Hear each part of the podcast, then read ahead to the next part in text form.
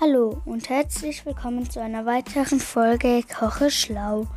In dieser Folge werde ich euch sagen, wie man gebackene Bananen macht. Ähm, also, was man braucht. Pro Person eine Banane für eine Portion. Ein Esslöffel geschmolzene Butter, zwei Esslöffel Sahne, ein Esslöffel Honig und etwas Zimt. Was man vorbereiten muss, sind ein Backofen auf 200 Grad vorheizen. Fangen wir an mit Schritt Nummer 1. Alle Bananen schälen. Sie in eine feuerfeste Form legen. Äh, sie mit geschmolzener Butter bestreichen. 15 Minuten in den Backofen legen.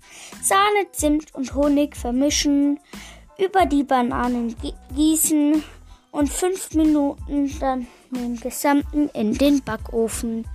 Das war's auch schon wieder mit der Folge. Ich hoffe, sie hat euch gefallen und ciao.